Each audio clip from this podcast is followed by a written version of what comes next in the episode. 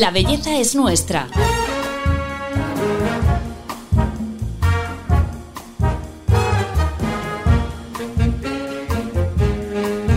Un podcast de Telva. A todos nos preocupa el cuidado del pelo. De hecho, a muchos, más incluso que el de la piel. Sobre cómo tratarlo, mantenerlo sano y joven, hablamos hoy con Elena Rodero, que es licenciada en farmacia, divulgadora científica con casi dos millones de seguidores entre Instagram, TikTok y YouTube, y, como no, especialista en cabello. Elena, bienvenida al podcast de Telva. Muchas gracias, Paloma, por la invitación y estoy súper encantada de estar aquí junto a ti. Bueno, eh, tú que estás todo el rato eh, comunicando en las redes sociales, eh, hemos titulado este episodio Verdades y mentiras o falsos mitos en torno al cuidado del pelo. muchos nacen, ¿no? En las redes sociales. Bueno, yo te diría que el 95%. Claro. O se incrementan en redes Mm. sociales. O sea, nacen a lo mejor de hace muchos años, pero eh, al final el boom es en redes sociales. ¿Por qué nos interesa tanto el pelo ahora? Que es verdad que como hace unos años, ¿verdad? Está incluso superando a, a- a- a- a todo el interés que hay, por ejemplo, por el cuidado de la piel, del rostro o del cuerpo. Yo creo que esto se inició con la pandemia, sinceramente, eh, cuando no podíamos realmente acudir a la pelú y teníamos que hacer los tratamientos nosotras en casa. Además ya éramos súper expertas en cuidado de, la piel, porque la verdad que la gente sabe mucho ya sobre la piel.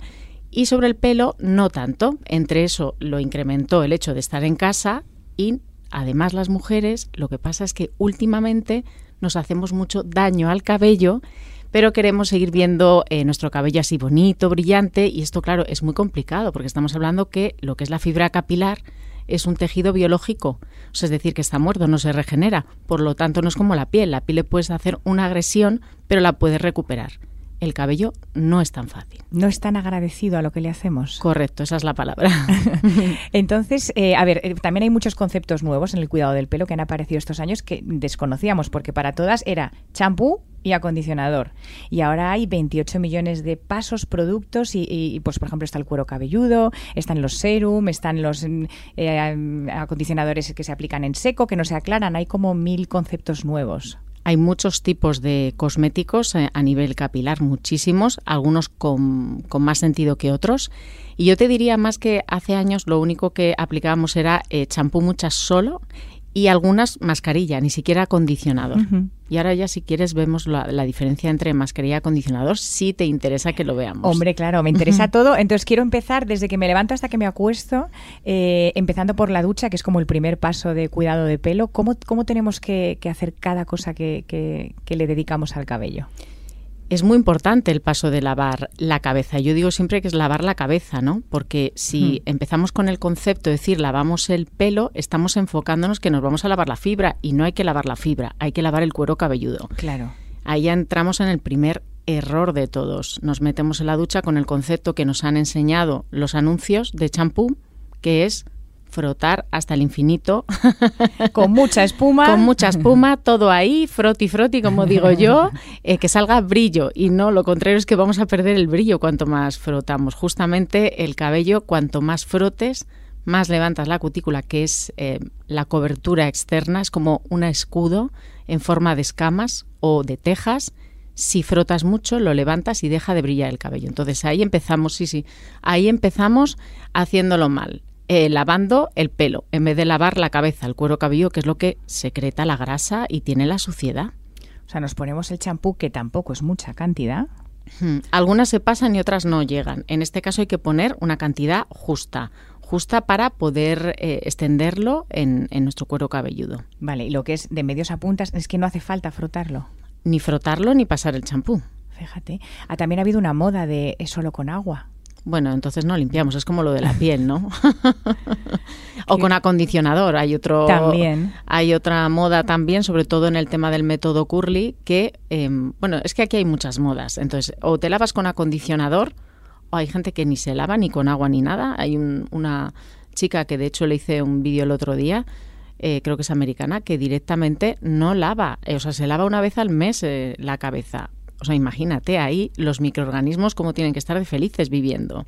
O sea, eso bueno no es, claro. No, por supuesto que no. Claro. Hay que lavar con frecuencia, con frecuencia que tu eh, cuero cabelludo lo necesite. Y aquí es importante porque si no lavamos con frecuencia sí que podemos provocar alguna patología, Claro. dermatitis seborreica, caspa, porque eh, tenemos un microbioma como en el de la piel. O sea, tú te lavas dos veces al día el rostro y no eres capaz de lavarte un día sí y un día no, al menos el cuero cabelludo. y si es necesario todos los días, tampoco pasa nada. Ese es otro mito. Exactamente, no pasa nada. Porque si lo necesita tu cuero cabelludo porque tienes el cuero cabelludo graso o porque imagínate vas al gimnasio todos los días y sudas todos los días, ahí hay que limpiar también. Entonces la clave está en eh, para evitar un, daño en la fibra capilar, que sería por eso que no quieres mm, ducharte tanto la cabeza, o sea, lavarte tanto la cabeza, pues lo que tienes que hacer es proteger la fibra si lo tienes dañado o, tienes con mucha tendencia a encrespamiento, muy seco, la proteges antes de empezar a lavar el cuero cabelludo. Y esa es la manera más fácil y además es que mejoras, no sé si tú lo haces lo del prelavado. Eh, no. Pues si lo, si lo empiezas a hacer, en la primera vez que lo hagas, ya te mejora. El cabello se eh, baja muchísimo el encrespamiento y te queda más suave solamente por haber hecho eso. Ah, pues qué buen truco. Voy a tomar nota entonces para probarlo. Y temperatura del agua también. Muchos, esto de acaba con el agua fría o que te lo dicen en las peluquerías. ¿Eso realmente sirve o no? Para mí es un mito totalmente, porque el agua penetra muy rápido dentro del cabello, sea fría o sea caliente. Cuanto más agua penetre, es como que hincha el cabello y al hinchar el cabello se despega la cutícula, esta que decíamos que era la armadura, que si, se, si se levanta deja de brillar el cabello, pues eso es lo que provoca el agua. Tanto en la ducha como fuera, la humedad ambiente eh, penetra en la fibra, levanta la cutícula y eso encrespa el cabello, sea fría, caliente, templada. Entonces aquí hay que pensar un poco es cómo necesita, o sea, qué temperatura necesita mi cuero cabelludo, que es el tejido vivo, ¿no? Claro. Para limpiarse. Si es muy fría, un cuero cabelludo graso no lo va a limpiar.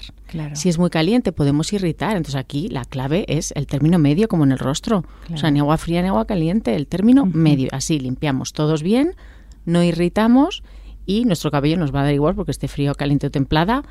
Eh, le va a perjudicar el agua. Por eso es lo del prelavado que te he comentado antes. El prelavado es en seco, antes de meterte en, la ducha, cepillas el, el, cabello en seco y aplicas acondicionador de medios a puntas. Esto ya hace de barrera para que no entre agua tan rápido. Va a entrar, pero no va a ser tan rápido. Este control del agua hacia adentro va a hacer que luego, lo primero, que se te enrede mucho menos y que el encrespamiento te baje. Pero es que es, es fantástico. O sea, no sabes las personas que me escriben todos los días diciéndole que gracias a la técnica del prelavado, que es una técnica que no la he inventado yo, ¿vale? Simplemente yo divulgo algo que considero que es muy interesante, muy práctico, muy fácil y que mejora muchísimo más de lo que uno cree. Pues me escriben todos los días agradeciéndome lo que les ha mejorado. El cabello solamente con esto, pero de, un, de la primera lavada, claro. Fíjate nada más el, encrespamiento que afecta a muchísimas mujeres. Yo creo que es como la gran obsesión ¿no? que tenemos, el, tema de acabar con el pelo encrespado. Sí, pero lo que comentábamos antes, esto es un poco porque lo dañamos de más.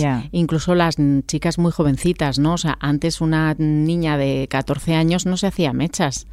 Ya. ¿Vale? Ahora, ¿qué pasa? Que se hacen mechas, balayajes, eso encrespa muchísimo porque lo daña. Al final, cuando estamos dañando por un proceso tanto de decoloración, un alisado también daña, que es otro engaño un poco también que tenemos en la cabeza, o cualquier otra circunstancia que le hagamos a nuestro cabello, todo eso tiende a encrespar. Todo, porque estamos rompiendo en parte la cutícula. Rompes la cutícula, ya no es que la levantes, es que la rompes. La rompes, entonces está. Es como si a una casa le quitáramos el tejado, ¿qué haría? O parte del tejado, goteras, ¿no? Pues esto es hacia adentro, más rapidez el agua. Cuanto más rapidez el agua, peor, porque se hincha el cabello. Es como lo que nos pasa en la playa, ¿no?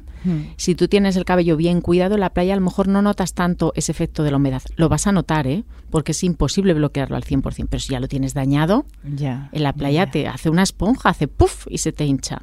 Ya. Bueno, ahora veremos el tema este de los tratamientos y las cosas que nos hacemos. Volviendo al champú, ¿qué tipo de champú tenemos que elegir? Porque además aquí también esto ha cambiado mucho. Tenemos desde el de supermercado hasta todos los de sin, sin, sin, sin, sin, y luego ya los de alta gama, que también es como un boom que hay ahora de, marcas de lujo que se apuntan a los tratamientos de pelo. Sí, ya sabemos que el precio de un cosmético no eh, significa que sea mejor o peor, simplemente es donde se quiera posicionar ese cosmético. Claro, precios muy, muy, muy económicos tampoco pueden ser excesivamente buenos porque en algo tienen que restringir. Claro. Hay activos que son caros, entonces si tú eh, incluyes un activo caro en tu fórmula, no puede ser low cost, ¿vale? Pero no significa que sea un mal producto, es más sencillo, Hmm. ¿vale? Es menos, digamos, eh, menos tecnológico, ¿no? Pero no significa que sea malo. Sin embargo, hay champús de 30 euros que a mí se me cae el alma a los pies cuando veo las fórmulas. Digo, pero vamos a ver, estás utilizando detergentes que son los más baratos del mundo y me lo estás cobrando a precio de oro. Podemos encontrar de todo. Entonces, ¿cómo debemos escoger el champú? Es muy complicado, o sea, yo lo sé, que es muy difícil. Yo intento enseñar eh, desde mis redes sociales em, pues a que todo el mundo pueda escoger un champú, sepa eh, cómo, cómo escogerlo. Lo primero es detergentes que debemos huir de ellos. ¿Qué tipos de detergentes en el INCI, que ahora nos gusta tanto ver los INCI sí. y que creemos que somos expertos? Es muy difícil, ya sabes, prever, Sí. ¿no? Pero un poco por dar la, la base, eh, la base un poco para que puedan descartar alguno, es igual que lo del sin no tiene ningún valor, igual que la cosmética, pues en, en los champús igual. Que diga que es sin no nos va a dar ningún eh, ninguna clave para pensar si es mejor o peor. Eso es independiente. Es una información de marketing, ¿vale? Entonces, cogemos un champú, vemos el INCI, el primer ingrediente sabemos que es el agua, el segundo ingrediente, cuando aparezca eh, lauril con Y, ¿vale? Sulfate, ¿vale? Lauril sulfate, coco sulfate, esos dos ingredientes los debemos eh, siempre de, eh, de Evitar. ¿Vale? Porque son demasiado desengrasantes Vale. incluso pueden ser irritantes. Entonces, para evitar esto, pues como hay muchos champús en el mercado, Pues vamos a por otro. claro, ya está. Lo segundo que debemos, debemos de fijarnos es en las necesidades de nuestro cuero cabelludo, porque elegimos el champú de forma inadecuada. El marketing nos ha enseñado a que elijamos el champú como tenemos el cabello. Claro. Y no, el champú es para limpiar el cuero cabelludo. Ya. Yo puedo tener un cuero cabelludo graso o con dermatitis seborreica, que lo tengo, pero si tengo un cabello ultra dañado, voy a elegir el de cabello dañado. Claro. Pero es que eso no me va a limpiar el cuero cabelludo. Es tan acondicionante, Hmm. tan reparador, entre comillas, que no va a conseguir limpiar el cuero cabelludo. Entonces, ¿qué hacemos? Elegirlo mal. Siempre debemos el primer champú elegirlo en base a las necesidades del cuero cabelludo. Ya veremos qué más, ¿no? Entonces, si yo tengo el cuero cabelludo graso, pues tendré que irme a uno de cuero cabelludo graso. Puede ser cuero cabelludo graso, con caspa, con dermatitis seborreica, Hmm. cuero cabelludo normal, cuero cabelludo seco. Ahí estaré, o, estaré la mayoría de la gente. Y el segundo, porque siempre hay que intercalarlo con otro para llegar a un equilibrio y para poder lavarlo frecuentemente, porque aquí queremos lavar al menos dos veces a la semana. Vale. Lo ideal días alternos, pero el cuero cabello seco no lo va a poder hacer. Dos veces a la semana sería lo mínimo y lo máximo, pues eso, diariamente, en ese intervalo. Para poderlo lavar frecuentemente tenemos que elegir un segundo champú con el que intercalar un día uno, otro día otro. Ese segundo champú tendrá que ser más enfocado a cómo tenemos el cabello, porque será menos limpiador. Claro. En este caso, me dirás, y entonces un chico, por ejemplo, imagínate un chico que tiene dermatitis seborreica, pues champú número uno de dermatitis seborreica, champú número dos, pelo corto sin ningún daño, un champú de uso frecuente. Si ya Y tenemos... es interesante esto de alternarlos. Mm. Sí, porque los champús de tratamiento, cuero cabelludo graso, cuero cabelludo eh, con caspa, suelen ser, o con grasa, que es bastante habitual, todo Sí. esto es bastante habitual, suelen ser un poquito demasiado limpiadores. Ya. Y esto tiene un pequeño efecto rebote. Si consigues intercalarlo con otro menos limpiador, vas, vas a tener un tratamiento muy eficaz de tu cuero cabelludo, pero no vas a notar un- ese efecto negativo en el cabello. Ya, ya, ya, ya, ya. Vale. Entonces, es así de sencillo. bueno, esto es nuevo, yo no sabía que tenía que alternar. Acondicionador y mascarilla, otro capítulo. Sí, este es otro capítulo porque estamos, o sea, mm, yo lo que he observado, pues yo eh, hago asesoramientos personalizados también, es que la mayoría de las mujeres descartamos el acondicionador y cogemos mascarilla. Que no es para cada vez que te lavas el pelo. No, la mascarilla, aunque hay un poco, hay marcas que solamente tienen mascarilla o hay marcas Sí. que solamente tienen acondicionadores. Normalmente un acondicionador, así en general, es aquel cosmético que se utiliza en, en la ducha normalmente o con aclarado o sin aclarado, pero el efecto es instantáneo de belleza. Ya.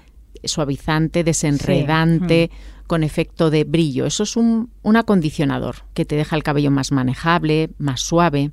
¿Vale? Es el cosmético preventivo del cabello, del daño capilar, por excelencia. Vale. Y una mascarilla es otro tipo de tratamiento. Es un cosmético que va destinado a estar más tiempo en contacto con el cabello, 10 minutos, 15 Mm. minutos, no hace falta más, que normalmente tiene un efecto rellenador. ¿En qué sentido? Pues tiene moléculas, como por ejemplo aminoácidos hidrolizados de proteína, que necesitan un tiempo de contacto mayor en el cabello para hacer un efecto.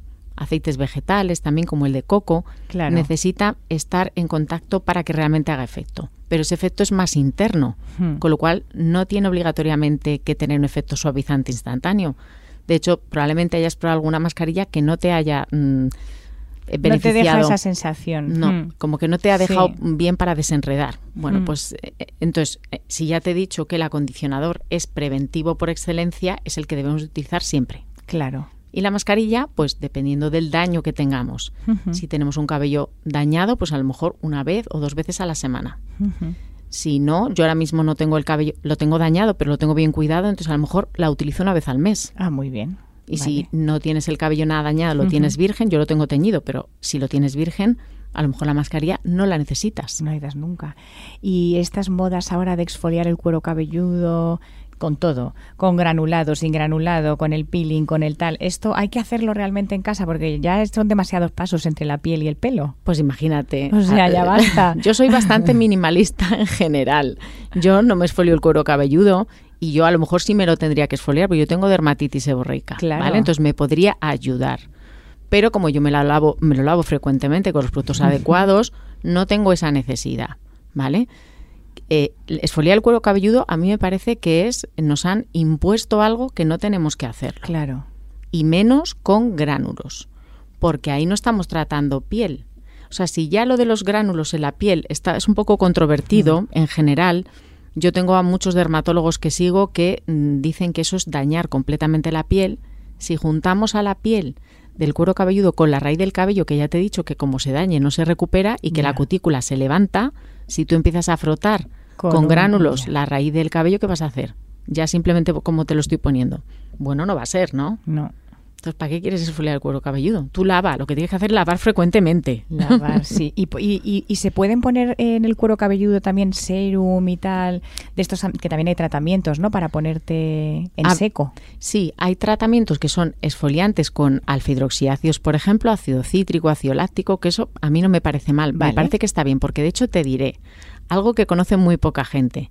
Los alfa-hidroxiácidos que ya sabemos los beneficios que tienen en la piel, pero es que en el cabello tienen unos beneficios bárbaros. Las, eh, las marcas de cosmética que están sacando al mercado tratamientos bonding de reparación, entre comillas, estas marcas están utilizando alfa-hidroxiácidos porque eh, todos alfa-hidroxiácidos, cuanto más pequeños mejor, penetran en la fibra y dan resistencia al cabello. Es como que desplazan al agua. Y hemos dicho que el agua dentro de la fibra no está muy bien. bueno. Pues imagínate un ácido glicólico, que es una molécula muy pequeñita, muy parecida al agua, penetra rápidamente dentro de la fibra y evita que la, el agua se quede ahí. Pero él no se evapora. O sea, el agua entra y sale porque se evapora. Pero el ácido glicólico no. Entonces todas estas marcas están sacando con ácido cítrico, con ácido maleico, porque se han dado cuenta que para la fibra va muy bien. O sea, es como una migración de los principios activos tradicionales de piel al pelo. Correcto, pero con otros efectos diferentes. O sea, en este caso penetrarían y, aumentaría la resistencia, que es diferente a lo que hacen en la piel. Sí, sí. El ácido hialurónico, pues decía, hidrata el cabello. No, por Dios, esperemos que el ácido hialurónico no hidrate el cabello, que se nos encrespa. Claro. En este caso, el ácido hialurónico se combina con otras moléculas que si no, no haría ese efecto. Vale, pero no vamos a entrar aquí en detalles. Pero el efecto que tiene el ácido hialurónico es de acondicionante externo. Se deposita externamente como cualquier otro acondicionante, cualquier otra macromolécula y protege el cabello externamente. No hidrata el cabello, lo protege. Por lo tanto, el activo que vale para una cosa en la piel, en la fibra capilar vale para otra diferente. Qué interesante. Elena, eh, también estábamos hablando antes de cómo el pelo va cambiando con el paso de los años. Entonces yo quería que me contaras, porque yo pensaba que era un tema también de la edad, hormonal, y, me decías, no, no, es que lo castigamos desde siempre y cada vez más jóvenes, y eso claro tiene un impacto, ¿no? Es como la huella de todo lo que hacemos en el pelo. Claro, todo lo que hagas en el cabello eh, deja huella, tú mismo lo has mm. dicho. No tiene vuelta atrás. Puedes mejorarlo, pero las características que tenía en, digamos, siendo virgen, eh, según nació, eso no lo vas a recuperar. Por muchos tratamientos Bondi se podrá ver mejor, mejorar la resistencia, pero no va a volver atrás. El cabello no se regenera, ¿vale? Cada vez nos hacemos más tratamientos alisados que se venden como tratamiento anti-encrespamiento y son alisados. Los alisados dañan todos el cabello, bajan muchísimo la resistencia. Aunque sean los de última generación que nos venden como que casi, vamos, es como Pues un- tú mismo lo has dicho como nos venden, ¿no? Nos lo venden. Vale, o sea, mejor, cuanto menos tratamiento y menos intervención, mejor. A ver, te lo puedes hacer, pero siempre sabiendo que lo vas a dañar. Tú te lo puedes hacer porque lo quieres ver más liso, Sí. más, ¿vale? Lo puedes hacer, pero con la idea no que ahora es más resistente, sino no, ahora hay que tener más cuidado con él. Por eso. ¿por qué dicen cuando te hacen un alisado, ah, cuando te dicen esto ya malo, utiliza champú sin sulfatos?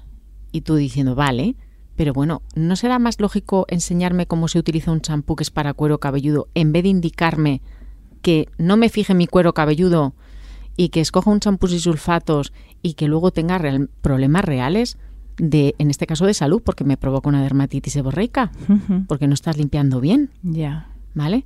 Pero no, te dicen eso. Cuando te dicen eso es porque te han dañado el cabello.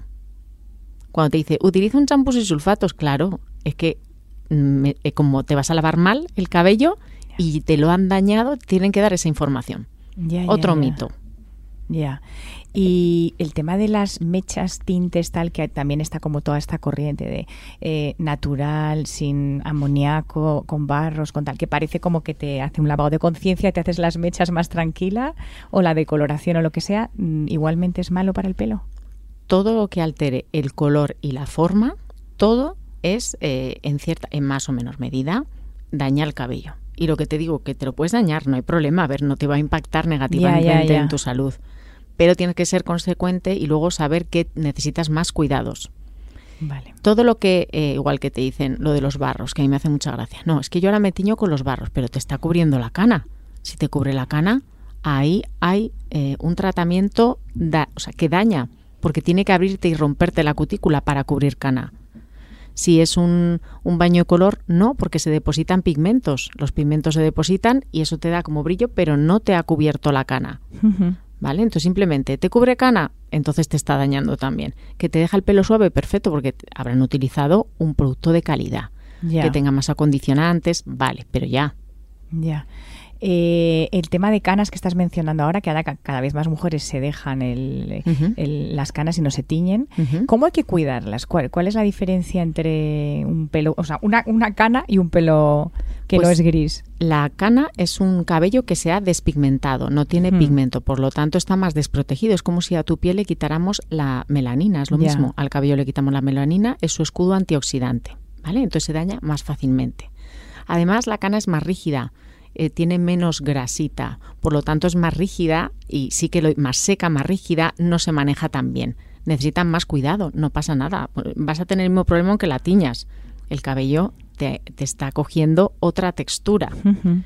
¿Qué pasa? Si lo dejas en cana, ese daño se ve muchísimo porque cuando eh, nos da el sol, el, el calor de los secadores cuando los ponemos bien cerca o las planchas, hace que la cana coja un tono más amarillo, más feo. Hmm. Eso es un signo de daño.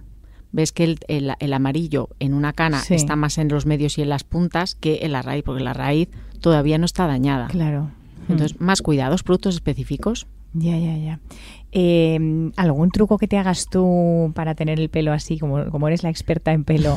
Me da igual. Duermo con un turbante y el pelo mm, lleno de aceite, que esto también hay mucho en las redes. Con aceite de oliva hay un estos, estos trucos o, o, mm, potajes caseros que la gente se pone. Nos encanta lo de los potajes Sí. caseros. Yo no hago ninguno.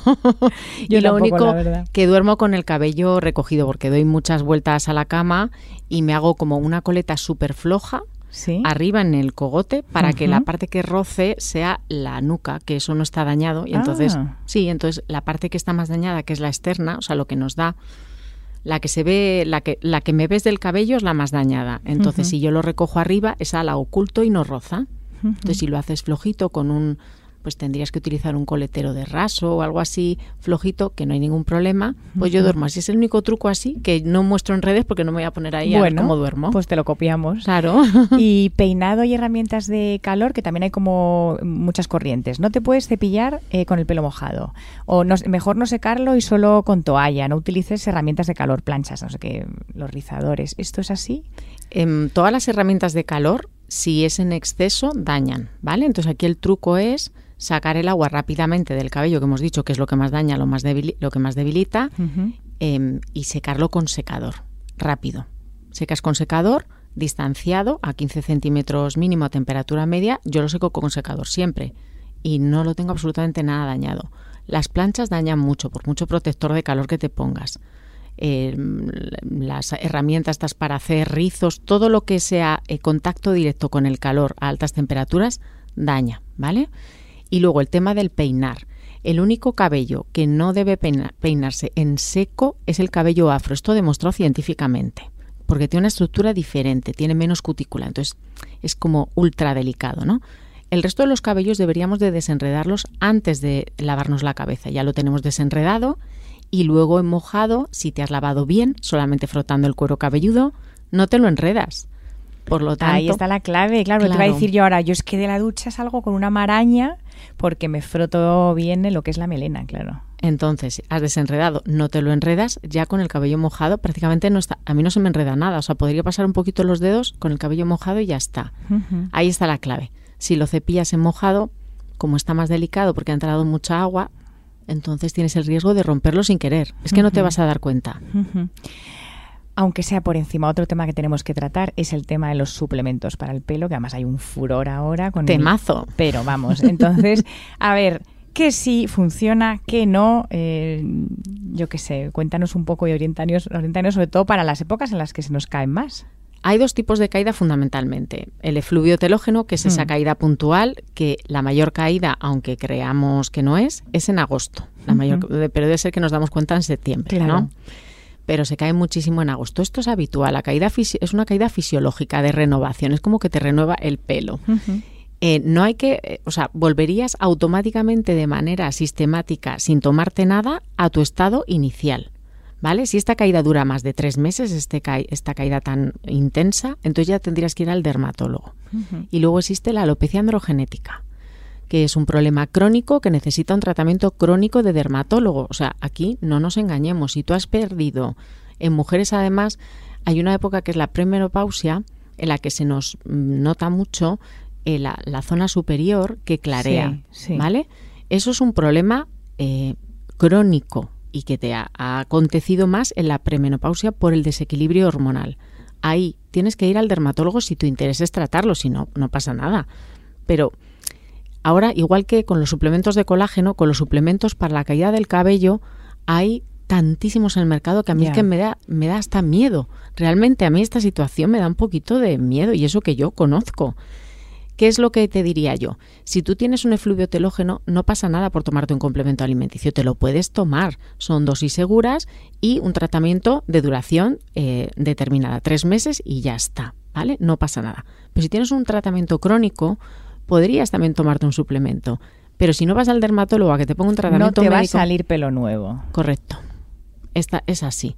O sea, necesita un tratamiento, además, un tratamiento crónico de por vida, como si tienes colesterol. Sí, sí, que es con prescripción médica, o sea, que es un tratamiento. Y además es que es mm. crónico, o sea, es decir, eh, a lo mejor el médico va alternando tratamientos, pero te tiene que tratar de continuo porque es un problema que ya lo tienes y no lo vas a, no se va a curar y como te digo, como el colesterol, la diabetes y, la tensión arterial. Hmm. Son patologías crónicas que no se curan y necesitan tratamiento crónico. Esto es igual. Si tú fueras a la farmacia para comprarte un complemento para el pelo, ¿qué, llevaría? ¿Cuál elegirías? Pues em, lo mínimo que yo considero así a ciegas, digamos a ciegas, eh, que llevara vitamina D, magnesio, hierro y zinc es como eh, lo mismo, porque es que de mucho de esto solemos tener déficit y está muy relacionado con, la caída. Hmm. Entonces, eso mínimo, que le quieres poner antioxidantes, fenomenal. Que le quieres poner aminoácidos, fenomenal. Pero también tienes que pensar que te tienes que alimentar bien. Ya.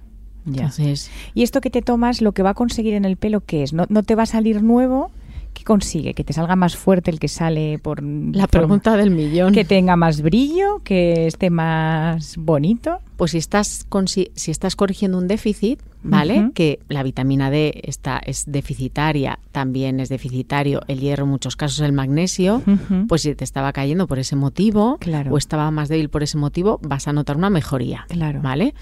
Eh, si no, pues el cabello a lo mejor en vez de crearse, mm, como no tiene todos los elementos eh, y está un poco debilitado por esa situación, le ayudas a crearse bien, pero no vas a ayudar a crecer cabello nuevo, que es lo que estamos siempre. No. Que es esta, es que me hace mucha gracia a mí, porque la gente que se le cae, como bien dices, en agosto, septiembre, se toman los suplementos y en Navidad te dicen, es que fíjate, me ha salido pelito nuevo. Y entonces es, corresponde al ciclo natural. Correcto. es, así. Yo sé que, a ver. Da mucha rabia, ¿verdad? Sí, da un poco de rabia, pero bueno, tampoco, a ver, que no te va a pasar nada porque te lo tomes, ¿eh? Ya, ya, ya. Bueno, y ya la última pregunta, porque también nos importa mucho el pelo de las cejas y las pestañas, que también hay productos para estas zonas y que se nos cae igual, no se nos cae igual. Aquí no le estamos agrediendo a esta zona. ¿O sí? Con el maquillaje. Eh, sí, exactamente. Y desmaquillaje, claro. Las cejas a lo mejor no, pero las mm. pestañas, mira, hay que hay un montón de mitos entre ponerse aceite de ricino. Es todo lo que sea aceites en las pestañas va muy mal porque hay unas glándulas, ahora no me quiero poner muy técnica, pero es las glándulas que secretan la grasita del ojo, ¿vale? Si esas glándulas que son muy sensibles las taponamos con un aceite, esa grasita que tu ojo necesita para no estar seco, entonces se van a taponar, no va a salir. Luego se te inflaman los párpados, blefaritis, todo se va al, final, no estás obteniendo ningún beneficio. No estás obteniendo ningún beneficio. Anda que no he leído yo artículos de la, este de ricino para las pestañas. Ya lo sé, ya lo sé. A ver, yo también yo te hablo del producto puro, el aceite de ricino puro, que es comedogénico. Al igual que el de coco. Por eso si es comedogénico las glándulas las va a taponar. Pero si está dentro de un serum de pestañas en una dosis baja en el que el producto en sí no tiene por qué ser comedogénico, que te, eh, si quieres utilizar un producto que te ayude un poquito con el crecimiento, que se te vea mejor, tampoco vas a obtener una cosa bárbara, pero se suelen utilizar péptidos, igual que en la piel, que se utilizan péptidos. Estos péptidos tienen eficacia para esto. ¿Pero qué te puede crecer más? Un milímetro un poquito más, que salgan un poquito más fuertes y que sean un milímetro más largas, bueno, pues a lo mejor para ti es suficiente, ¿no? Claro. Si lo dejas de utilizar, volvemos otra vez a, la base. Si tienes problemas de blefaritis ya, no se te ocurra utilizar nada de esto, igual que ningún maquillaje. El, desmaquillarse adecuadamente por las noches es muy importante. Que debe ser como, sin pues frotar sin frotar exactamente la pestaña. Siempre, si es, eh, evitemos utilizar maquillaje waterproof, que es más difícil de desmaquillar, y tenemos que eliminar todos los, los rastros. Si necesitamos tres productos para limpiar la, el ojo, lo tendremos que utilizar, un bifásico, un producto oleoso y un y uno acuoso, pero esa pestaña tiene que quedar limpia y reluciente. Ahí sí que tiene eso que quedar súper limpio. Entonces esto no es habitual, o sea, nos maquillamos con máscaras de pestañas waterproof, que eso deja muchísimo residuo y luego no desmaquillamos bien, entre que frotamos, eso es perjudicial para el ojo. Ya no hablamos de la piel, del contorno de ojos. El ojo, igual que mm. frotarse los ojos no es bueno, pues desmaquillar a lo bestia el ojo tampoco lo es. Ya. Bueno, parece que no todo es tan milagro como, como suena, ¿verdad, Elena? Exacto. Llegamos ya al, final de la entrevista, entonces, bueno, pues siempre pedimos de cierre a la invitada o al invitado que nos diga eh, cinco trucos. En este caso, eh, te voy a pedir nos digas cuáles serían los cinco mandamientos del cuidado del pelo.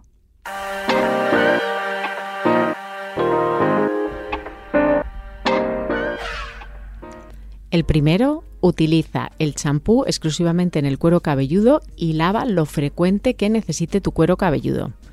El segundo, no te saltes nunca el acondicionador porque va a ser el que te dé la garantía de un cabello sano. El tercero, desenreda siempre empezando por las puntas de abajo arriba. El cuarto, nunca retuerzas con la toalla de lavarte la cabeza el cabello porque eh, es muy delicado el cabello mojado.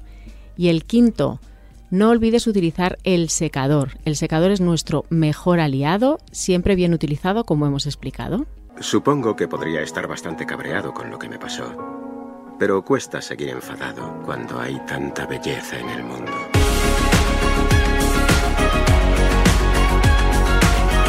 La belleza es nuestra. Un podcast de Telva.